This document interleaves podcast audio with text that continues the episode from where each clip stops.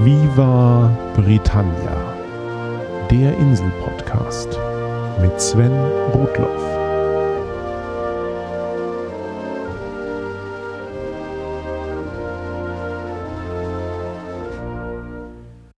Herzlich willkommen zu Folge 57 von Viva Britannia, dem Podcast über Großbritannien und die Briten.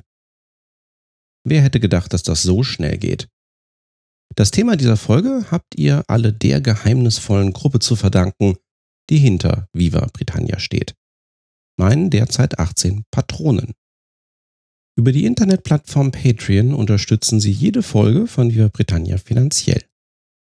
Dafür gebührt ihnen einerseits mein tief empfundener Dank, zum anderen habe ich für das Erreichen gewisser Finanzierungsmeilensteine Sonderthemen von Viva Britannia angekündigt. Den ersten dieser Meilensteine haben wir nun erreicht und so geht es heute um Geheimgesellschaften und obskure Gestalten von der Insel. Okkultes habe ich diese Folge nach einigem Nachdenken genannt. Okkultus ist das lateinische Wort für verborgen oder geheim. Ich hätte die Folge auch genauso gut esoterisches nennen können. Esoterikos ist das griechische Wort für etwas, das nur einem ausgewählten Kreis zugänglich ist. Schon seit Jahrtausenden denken Menschen darüber nach, nach welchen Mechanismen das Universum funktioniert. Die Grenzen zwischen dem, was wir heute Religion bzw. Philosophie einerseits und Wissenschaft andererseits nennen, waren dabei lange Zeit fließend. Neben den etablierten religiösen und philosophischen Richtungen gab es immer auch Gruppen, die meinten, einen besonderen Zugang zur Wahrheit zu besitzen. Dabei beriefen sie sich auch gerne auf vermeintlich verloren gegangenes Wissen früherer Kulturen, das sie wiederentdeckt hätten. Tatsächlich gehen wesentliche Prinzipien vieler okkulter bzw. esoterischer Strömungen in Europa auf die antike griechische Philosophie zurück. Schon Pythagoras glaubte an die Existenz einer unsterblichen Seele, die nur vorübergehend in einem physischen Körper gefangen sei. Nur durch ein sittlich einwandfreies Leben könne die eigene Seele in einem Körper höherer Stufe wiedergeboren werden oder sich letztlich ganz von der Körperwelt befreien. An die Reinkarnation, die wir heute mehr mit östlichen Religionen verbinden, glaubten also schon die alten Griechen. Platon ging im 4. Jahrhundert vor Christus dann noch einen Schritt weiter. Nicht nur der Mensch selbst, sondern das ganze Universum hätte zwei Seiten. Da wäre zum einen das geistige Reich der unvergänglichen Ideen und Ideale. Dieses Reich könne nur die vom Körper befreite Seele wirklich wahrnehmen. All das, was man im physischen Universum sähe, während die eigene Seele im Körper gefangen ist, seien nur unvollkommene Schatten und Erinnerungen dieser wahren Welt. Nur einige wenige Auserwählte seien in der Lage, dank einer ungewöhnlichen Einsicht während ihres physischen Lebens Erkenntnisse über die wahre Natur des Universums zu erlangen. 600 Jahre nach Platon kam der römische Philosoph Plotin der postulierte, dass diese geistige Welt, von der Platon gesprochen hatte, vollständig auf eine einzige Wesenheit, das eine, zurückgehe, einen gemeinsamen kosmischen Urgrund aller Dinge. Plotin meinte das zwar nicht religiös, aber man kann sein Konzept des einen am ehesten mit etwas Göttlichem gleichsetzen. Eine göttliche Quelle, auf die alles zurückgeht, der man sich ansatzweise spirituell nähern kann, und mit der die eigene Seele bei einem einwandfreien Leben irgendwann eins werden kann, das alles passte natürlich auch zum aufsteigenden Christentum, wie auch zu vielen anderen monotheistischen Religionen und Sekten. Zur gleichen Zeit, als Plotin das verbreitete, was man heute Neuplatonismus nennt, entwickelte sich noch eine andere wichtige Strömung, die Hermetik. In ihr verband sich griechische Philosophie mit ägyptischer Mystik. Eine legendäre Gestalt, der sogenannte Hermes Trismegistos, soll für unzählige esoterische Texte verantwortlich sein, die Wege aufzeigen, wie man sich dem Göttlichen nähern kann. So könne man zum Beispiel mit den richtigen magischen Ritualen zu Mittlern, wie Engeln und Dämonen, Kontakt aufnehmen, um geheimes Wissen über die geistige Welt zu erlangen. Und da alles im Universum fest miteinander verbunden sei, könne man einerseits dank der Astrologie aus dem Lauf der Gestirne Rückschlüsse auf den Lauf unseres Lebens ziehen. Und andererseits mit den Ritualen der Magie und Alchemie Änderungen im kosmischen Gleichgewicht bewirken. Im Mittelalter gerieten die Gedanken des Neuplatonismus und der Hermetik zumindest im christlichen Kulturraum mehr in Vergessenheit. Der Entscheidungsprozess, welche religiösen Schriften denn nun offiziell in das Neue Testament Eingang finden sollten, war im 4. Jahrhundert abgeschlossen. Und die Kirche versuchte, diesen Bibelkanon gegen anderes Gedankengut zu verteidigen. Insbesondere, wenn solche Philosophien nahelegten, ein Mensch könne aus sich selbst heraus so etwas wie Erlösung erfahren, und er bräuchte dafür weder die Kirche noch die Gnade Gottes. In dieser Zeit pflegten nur einzelne christliche Orden, wie zum Beispiel die Benediktiner, hinter Klostermauern so etwas wie kontemplative Mystik. Stattdessen überlebten antike Philosophien und esoterische Ansätze wie die Hermetik vor allem in der arabischen und jüdischen Welt. So kennt man im Islam zum Beispiel die Sufis und im Judentum entwickelte sich im 12. Jahrhundert die Geheimlehre der Kabbala. Ab und zu begannen esoterische Tendenzen durch den insbesondere Mittelmeerraum sehr engen Kontakt mit dem Islam und dem Judentum auch wieder ins Christentum herüberzuschwappen, was von der Kirche aber in weiten Teilen unterbunden wurde. Ein prominentes Beispiel hierfür ist die spirituelle Bewegung der Katharer, die sich in Südfrankreich schnell zu einer Art Gegenkirche entwickelte und von Rom bekämpft und schließlich vollständig vernichtet wurde. Etwa zur gleichen Zeit fiel auch der Templerorden in Ungnade. Dieser christliche Ritterorden war für die Kreuzzüge gegründet worden und bildete so etwas wie eine militärische Eliteeinheit. Im Laufe der nächsten 200 Jahre wurde der militärische, wirtschaftliche und politische Einfluss der Templer immer größer. Neben Paris war London eins der Hauptquartiere des Ordens. So stehen heute an der entsprechend benannten U-Bahn-Station Temple immer noch die Überreste der im 12. Jahrhundert begründeten Temple Church. Der Stadtteil Tempelhof in Berlin geht übrigens auch auf eine Templersiedlung zurück. Um 1300 waren die Templer dem französischen König Philipp IV. ein Dorn im Auge und er zwang den von ihm abhängigen Papst Clemens V. dazu, den Orden zu verbieten. Als Vorwand dienten den beiden unter anderem Vorwürfe homosexueller Praktiken, vor allem aber auch der Ketzerei. Der Orden sei im Kern gar nicht mehr christlich, sondern man verehre im Geheimen Götzen und andere Dämonen, vermutlich eingeschleppt durch den zu engen Kontakt mit den arabischen Barbaren. So wurden die Templer verhaftet und vor Gericht gestellt. Der Orden wurde aufgelöst und seine Anführer auf dem Scheiterhaufen verbrannt. Was blieb, waren zum einen Gebäude wie die Londoner Temple Church, die seitdem ein wichtiges Zentrum der englischen Juristenausbildung ist. Zum anderen übte die Verbindung einer spirituellen Gemeinschaft mit einer streng militärischen Rangordnung einen starken Reiz auf spätere Generationen von Geheimgesellschaften aus. Jedenfalls konnten in diesem von der Kirche bestimmten Klima des Mittelalters gerade einmal die Astrologie und die Alchemie in Ansätzen überleben, wenn ihre Praktiker es nicht übertrieben. In Teilen akzeptiert waren die Werke alter griechischer Gelehrter wie Aristoteles, aber nur insoweit sie nicht den Lehren der Kirche widersprachen. Erst die Renaissance und das Interesse größerer Teile europäischer Gelehrter und Mächtiger an dem Wissen der Antike führte schließlich auch wieder zu einem Erstarken von esoterischem Gedankengut. Nach dieser langen, aber notwendigen Vorrede kommen wir nun endlich auch auf unsere geliebte Insel. Denn neben Italien und Deutschland war es vor allem England, das die Geschichte des Okkulten und der Geheimgesellschaften bis in die Neuzeit trug. Wie eingangs gesagt, waren die Grenzen zwischen Religion und Wissenschaft lange Zeit fließend. Man wollte ganz einfach Wissen über die Welt erlangen und die Wahrheit finden. Welche Wege dafür mehr oder weniger geeignet sind, darüber machten sich nur wenige Gedanken. Erst mit der Aufklärung sollten sich wissenschaftliche Methode und Empirie beginnen durchzusetzen. In der Zeit davor waren Gelehrte aus heutiger Sicht oft gleichermaßen Wissenschaftler und Esoteriker.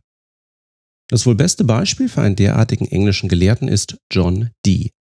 Der lebte im 16. Jahrhundert und ist einerseits als Mathematiker, Astronom und Geograph bekannt.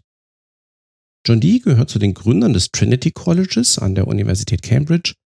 Er hielt in Paris Vorlesungen über den griechischen Mathematiker Euklid und er wurde ein enger Freund des Kartografen Mercator. John Dees private Bibliothek war zu seiner Zeit die größte der Insel und eine der größten Europas. Mit seinen Erkenntnissen zur Astronomie und Navigation war die als Berater am Hof von Königin Elizabeth I. maßgeblich am Erfolg der damaligen Entdeckungsreisen und an der Gründung des britischen Empires beteiligt. Er war es auch, der diesen Begriff vom britischen Empire erstmals verwendete.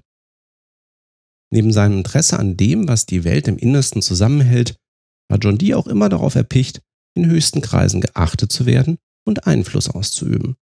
Und das führte ihn auch mit auf die andere Seite der Erkenntnis. Denn die beriet die Königin nicht nur als Astronom, sondern auch als Astrologe. Er war es zum Beispiel, der ihren Krönungstermin festlegte. Im Laufe der Zeit taucht er immer tiefer in Neuplatonismus, hermetische Philosophie, Magie und Alchemie ein. Dazu trug auch bei, dass er mit seinen wissenschaftlichen Forschungen immer weniger Erfolge hatte und sich nun Wissen auf spirituellem Wege beschaffen wollte. Besonders angetan war der tief religiöse John Dee von der Idee, mit Engeln Kontakt aufzunehmen, da die nach Meinung vieler christlicher Esoteriker vertrauenswürdige Informationsquellen zu göttlichem Wissen darstellten. Allerdings sah sich die nicht selbst in der Lage, direkt mit Engeln zu sprechen, sondern man bediente sich zu dieser Zeit meist Medien, also Menschen, die angeblich eine besondere spirituelle Gabe und eine enge Verbindung zum Übernatürlichen besäßen.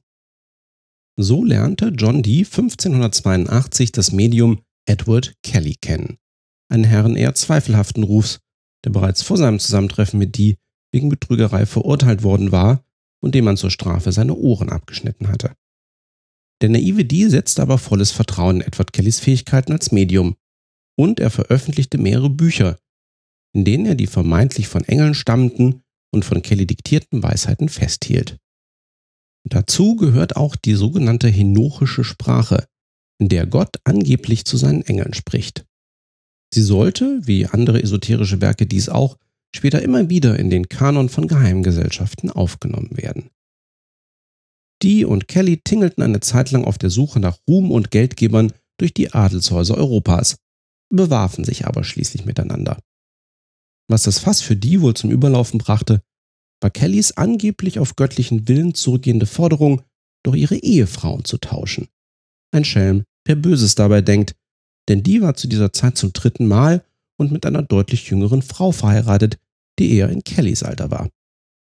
Viele gehen davon aus, dass das Kind, das Frau die nach dem Zerwürfnis ihres Mannes mit Kelly wieder daheim in England auf die Welt brachte, vermutlich Kellys war.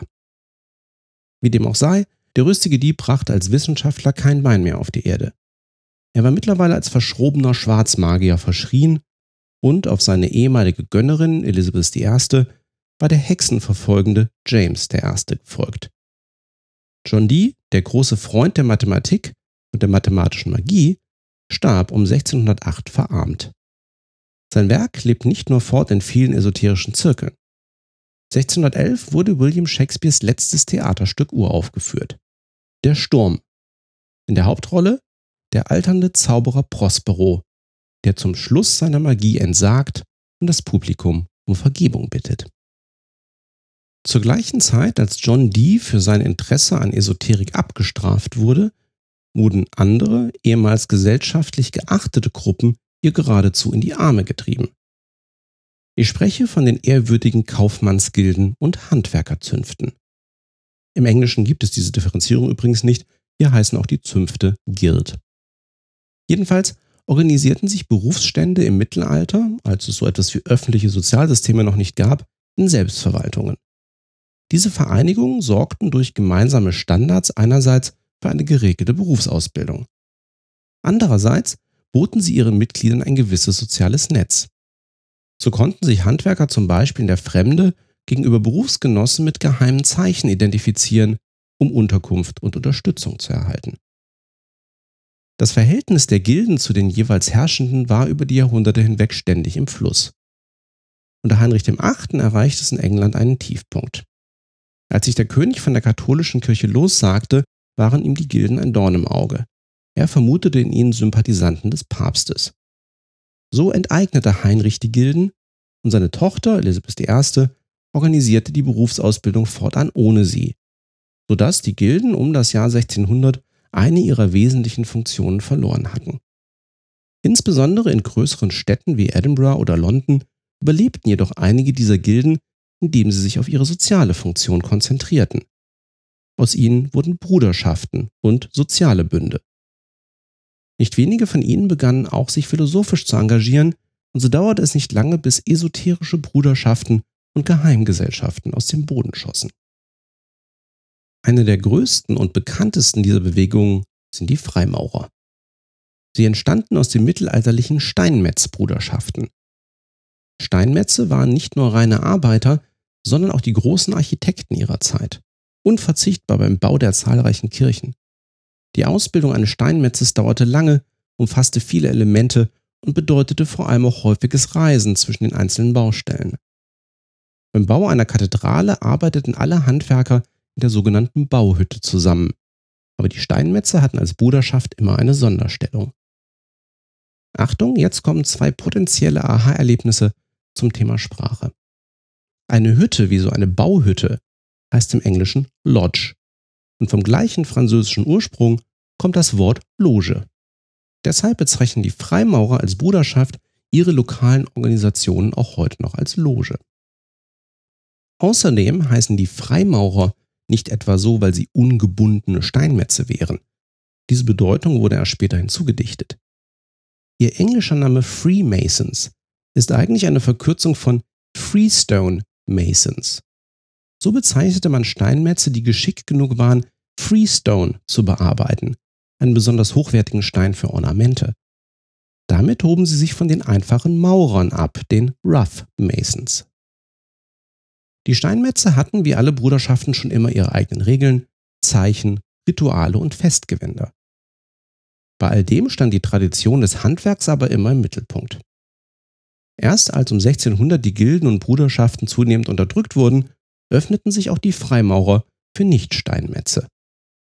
Man vermutet, dass dies nicht ganz uneigennützig geschah. Zum einen entwickelte sich der unabhängige Beruf des Architekten, der immer öfter kein ausgebildeter Steinmetz war, den man aber nachhalten wollte. Zum anderen konnte man sich durch die Aufnahme reicher und mächtiger Zeitgenossen in die Bruderschaft einen gewissen Einfluss sichern. Und für die Einführung in das alte Wissen der Bruderschaft ließ so mancher sicher auch eine großzügige Spende springen. Obwohl die Freimaurer offenbar nie komplett der Esoterik verfielen, musste mit der Neuausrichtung auf eine Geheimgesellschaft das vermeintliche Geheimwissen natürlich noch aufgewertet werden. Mehr als je zuvor versuchte man die Geschichte der Bruderschaft bis zurück auf die antiken Baumeister des Tempels von Jerusalem nachzuzeichnen. Zahlreiche Dokumente, die als frühe Zeugnisse der Freimaurerei ausgegeben wurden, stellten sich später als Erfindungen des 17. Jahrhunderts heraus. Nichtsdestotrotz entwickelten sich die Freimaurer in den folgenden 150 Jahren immer mehr von einer Handwerkervereinigung zu einer sozialen Bruderschaft und das zunächst auf den britischen Inseln. Im 18. Jahrhundert gründeten sich dann auch Großlogen in den Vereinigten Staaten, Frankreich, Italien, Deutschland und Russland. Der Austausch über gewisse Standes- und Berufsgrenzen hinweg wurde in der Aufklärung immer attraktiver. So zogen die Freimaurer vor allem Adlige, Politiker und Geschäftsleute an, aber auch Künstler und Aktivisten. Wer dazugehören wollte und Netzwerke brauchte, wurde Freimaurer. Zu einem Zeitpunkt war Friedrich der Große das Oberhaupt der deutschen Freimaurer, der Prince of Wales der britischen und Napoleons Bruder der französischen. Dass ein Drittel der Unterzeichner der amerikanischen Unabhängigkeitserklärung Freimaurer waren, weist weniger auf eine gezielte politische Einflussnahme der Bruderschaft hin, als auf die Tatsache, dass es als gesellschaftlich Interessierter damals einfach üblich war, Freimaurer zu sein. Ich erspare euch jetzt die wechselvolle Geschichte der zahlreichen Freimaurerinternen Abspaltungen und Neugründungen.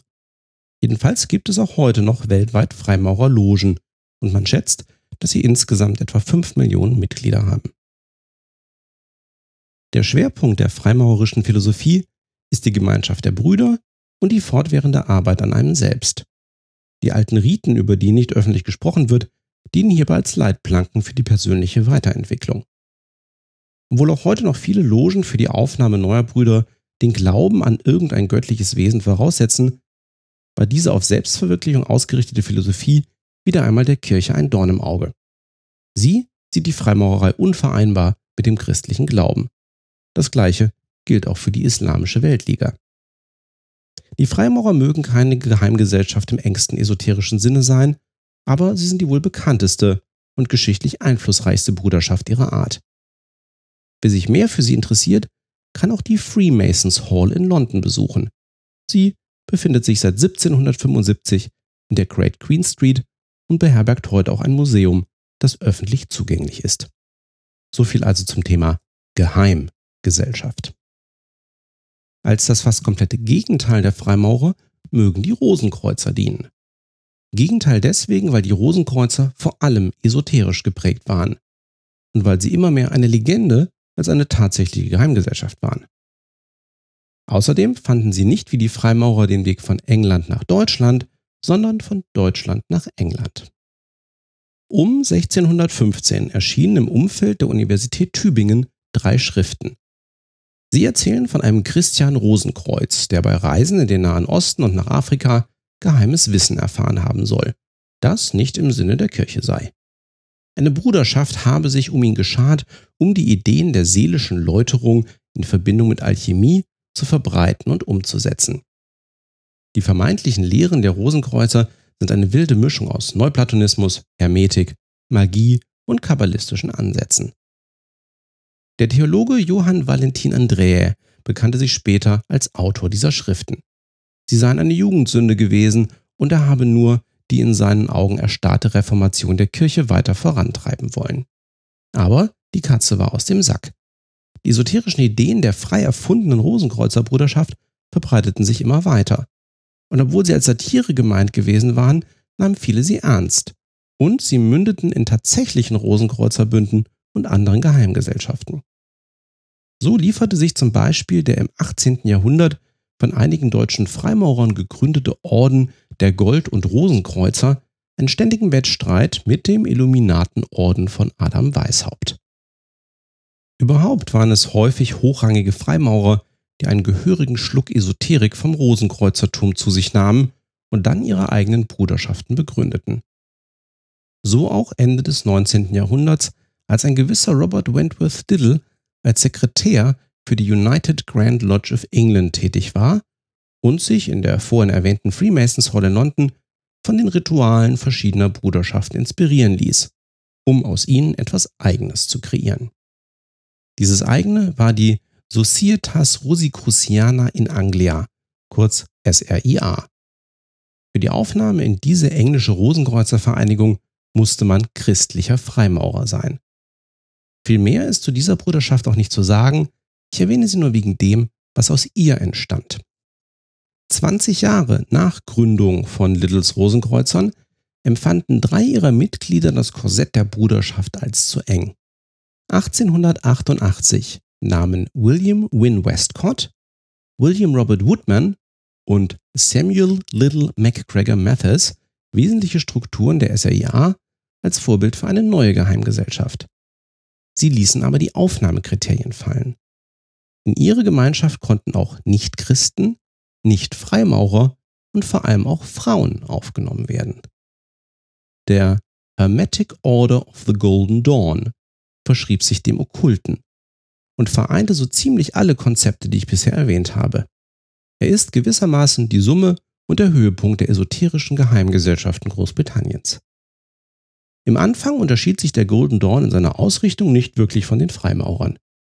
In den Ritualen des sogenannten äußeren Ordens ging es nicht um Magie im eigentlichen Sinne, sondern vor allem wieder um Selbstverwirklichung. Nichtsdestotrotz spielten hier esoterische Konzepte wie das Studium der Kabbala, Astrologie und das Wahrsagen mit Tarotkarten schon eine Rolle. Nach einigen Jahren schufen die drei Gründer aber noch einen inneren Orden der Bruderschaft, der sich mit Magie, Alchemie und Astralreisen beschäftigte.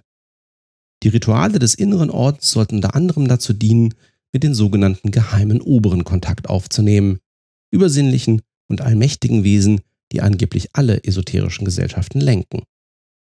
Der Golden Dawn zählte schnell mehr als 100 Mitglieder verteilt über mehrere Tempel auf den britischen Inseln und in Paris. Zu ihnen gehörten auch der irische Dichter und Literaturnobelpreisträger William Butler Yeats, der walisische Schriftsteller Arthur Macon und der englische Autor Arthur Edward Wade. In allen gemeinsam war ein deutliches Interesse an Mystik und Fantastik. Das nachhaltigste Werk von Arthur Edward Wade ist allerdings kein Buch, sondern ein Satz Spielkarten. Wade entwarf während seiner Mitgliedschaft im Golden Dawn das heute am weitesten verbreitete Tarotkartendeck. Wer etwa den James Bond-Film Live and Let Die mit Roger Moore gesehen hat, weiß, wovon ich spreche. Wades Fassung der Tarotkarten kam mit deutlich mehr esoterischen Symbolen daher als die bis dahin üblichen Designs. So machte er zum Beispiel aus der althergebrachten Karte des Papstes einen Hohepriester. Wades Entwürfe wurden von der Zeichnerin Pamela Coleman Smith, die auch ein Golden Dawn-Mitglied war, umgesetzt. Gedruckt wurden die Karten dann vom englischen Ryder Verlag. Aus diesem Grund ist dieses Deck auch wahlweise als Ryder, als Ryder Waite oder als Ryder Waite Smith Tarot bekannt. Zum Abschluss dieser Einführungsreise in das okkulte Britannien darf aber eine wichtige Gestalt nicht fehlen. 1898, zehn Jahre nach den Anfängen des Golden Dawn, war von seinen drei Gründern nur noch Samuel Mathers im Orden aktiv. In den nächsten Jahren sollte seine Führung immer stärker in die Kritik geraten und schließlich zur Abspaltung einzelner Tempel führen und den Niedergang der Bewegung insgesamt. Nicht ganz unschuldig an dieser Eskalation war ein junger Mann aus reichem Hause, der damals in den Golden Dawn aufgenommen wurde.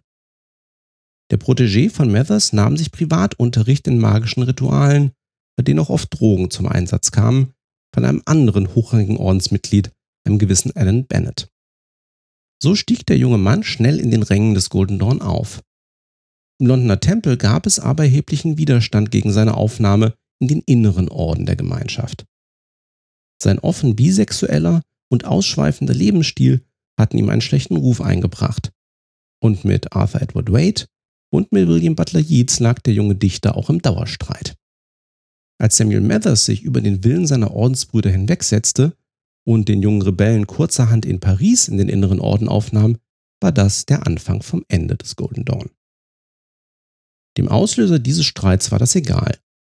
Kurze Zeit später verabschiedete er sich ohnehin von dem Orden, um durch die Welt zu reisen, immer auf der Suche nach neuen mystischen Erfahrungen.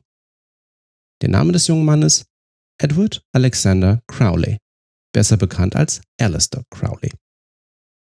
1904, als Crowley gerade auf Hochzeitsreise in Ägypten war, wurde er angeblich vom übersinnlichen Wesen Aiwas kontaktiert, das ihm einen heiligen Text offenbarte, das Liber al vel legis oder das Buch des Gesetzes. Der Leitsatz von Aiwas Philosophie ist Do what thou wilt. Das heißt nicht etwa, dass man tun soll, was man möchte, sondern dass man durch Magie seine wahre Bestimmung, seinen wahren Willen entdecken und sich von diesem leiten lassen soll. Das Buch des Gesetzes wurde die Grundlage der neureligiösen Bewegung Telema, die Crowley für den Rest seines Lebens propagierte. Das Buch selbst gilt als die einflussreichste okkulte Schrift des 20. Jahrhunderts und fand auch Eingang in viele andere esoterische Zweige. Alistair Crowley führte ein sehr buntes Leben. Er verlegte wiederholt seinen Wohnsitz in andere Länder, er reiste überhaupt gern durch die Welt, bestieg Berge, schrieb viel, gründete immer mal wieder einen magischen Orden bis hin zu einer Telema-Kommune auf Sizilien, oder er trat existierenden Gesellschaften wie dem deutschen Ordo Templi Orientis bei, um sie im Sinne von Telema zu formen. Sein ausschweifender Lebensstil mit viel sexueller und drogenunterstützter Magie und seine unorthodoxen Meinungen machten Crowley zum gefeierten Helden der Gegenkultur. Und sie brachten ihm in der Presse den Titel des Wickedest Man in the World, des verruchtesten Mannes der Welt ein. Auch bezeichnete man ihn gern als einen Satanisten, aber ein Teufelsanbeter war er nie. Crowleys politische Ansichten waren kompliziert. Er verurteilte die Demokratie als blauäugig und neigte zum Extremismus. Aber die Ideen der Kommunisten waren ihm dabei ebenso lieb wie die der Nazis. Dennoch oder gerade deswegen soll Crowley auch immer wieder für den britischen Geheimdienst gearbeitet haben. Er kam viel herum und erfuhr vieles, was manche nicht in der Öffentlichkeit preisgeben wollten. Manche Biografen vermuten, dass schon die von Crowley verursachte Spaltung des Golden Dawn eine bewusste Geheimdienstaktion gewesen sein könnte. Bestätigt wurde das natürlich nie, aber in der Tat stand Crowley einigen führenden Figuren des Geheimdienstes nahe, inklusive einem gewissen Ian Fleming, dem Schöpfer von James Bond. Es ist verbrieft, dass Crowley dem Geheimdienst beim Ausbruch des Zweiten Weltkrieges seine Dienste anbot, aber zumindest damals wurde er abgelehnt. So zog sich der alternde Okkultist aufs englische Land zurück. Chronisches Asthma bereitete ihm starke Schmerzen und er wurde heroinabhängig. Alistair Crowley starb 1947 im Alter von 72 Jahren verarmt und vereinsamt. Sein in vielen Teilen sicher zweifelhaftes Erbe lebt in späteren okkulten Zirkeln fort, aber auch in britischer Kunst und Musik. Jimmy Page, der Gitarrist von Led Zeppelin und selbst ein Okkultist, kaufte Crowleys ehemaliges Anwesen am Loch Ness in Schottland. Und die Beatles haben unter den zahlreichen Gesichtern auf dem Cover von Sgt. Pepper's Lonely Hearts Club Band auch Herrn Crowley verewigt. Na, dann ist doch sicher auch etwas an den Gerüchten dran, diese Musiker hätten auch satanische Botschaften in ihren Werken versteckt.